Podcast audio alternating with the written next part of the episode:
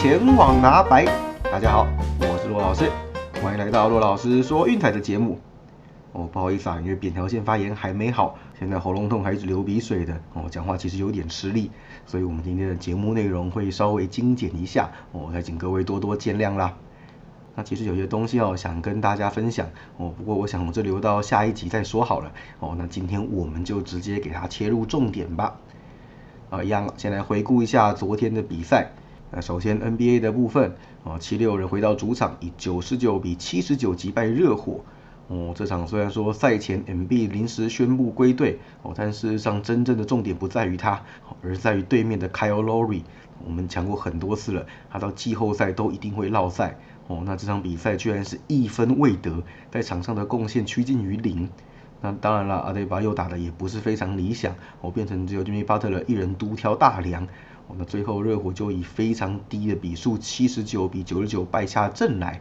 那当然也因为热火表现奇差的关系哦，所以这场比赛的小分是守住了。哦，那让分的部分就比较可惜了。至于说另外一场比赛哦，独行侠回到主场，同样以一百零三比九十四击败凤凰城太阳，终止了对战的十一连败。哦，这场比赛当自己终于不用当独行侠了。哦，Bronson 及其他队友有适时跳出来分担攻击的火力。所以独行侠哦也因此在乡亲父老面前挡住了强敌太阳的攻势，系列赛扳回一城。哦，目前两边都是一比二落后的状态。那至于说美国之棒的部分呢，我们，昨天一共有五场比赛，因为天气的关系延赛。哦，那包括我们节目推荐的精英和皇家。哦，那顺延到今天的话，投手不变，我们的预测也不变。哦，那两场 VIP 推荐在西岸是有如期举行的。哦，那首先哦，第一场非常的刺激呀，水手和光芒你来我往的互有领先。哦，好不容易水手在八局下半靠着新人的连线 r a r i g a 上垒 k e l n y 代打建功轰出两分炮超前比数。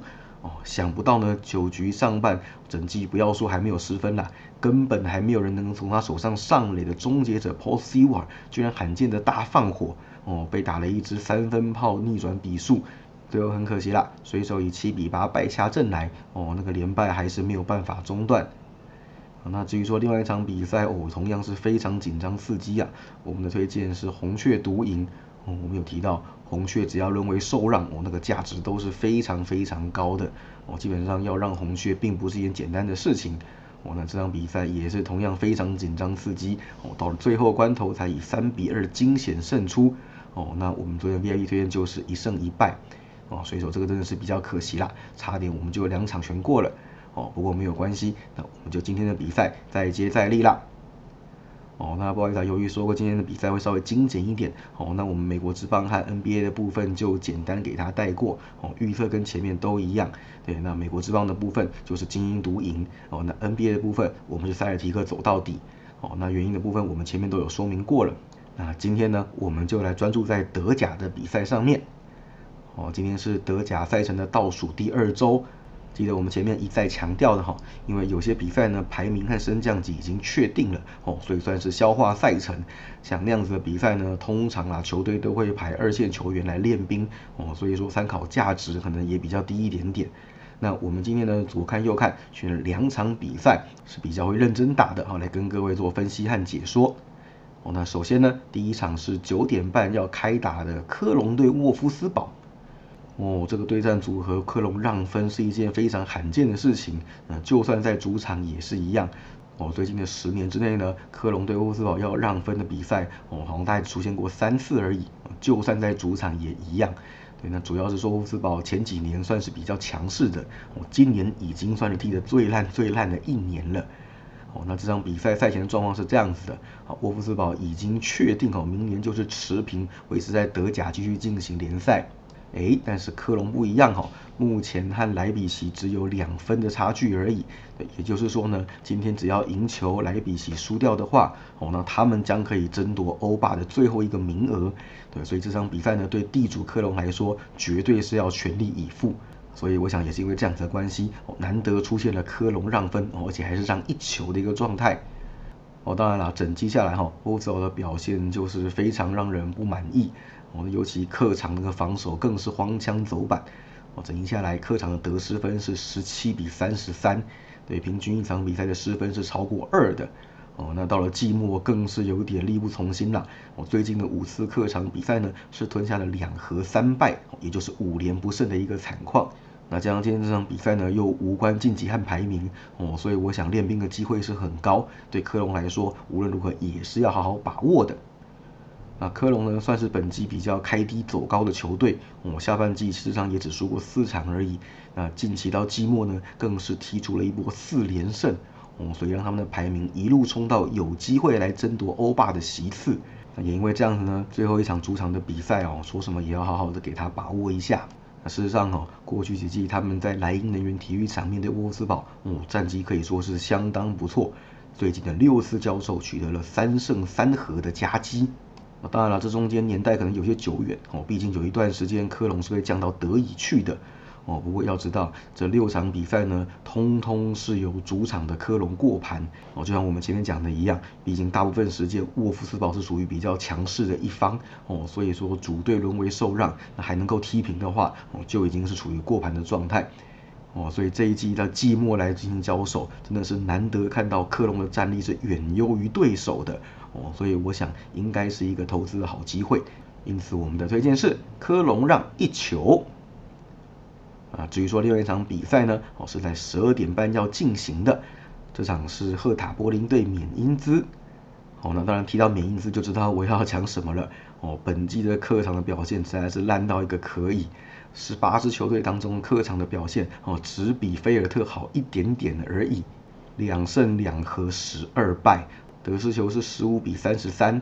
哦，这个比我们前面提到沃夫斯堡还要惨一点点呐。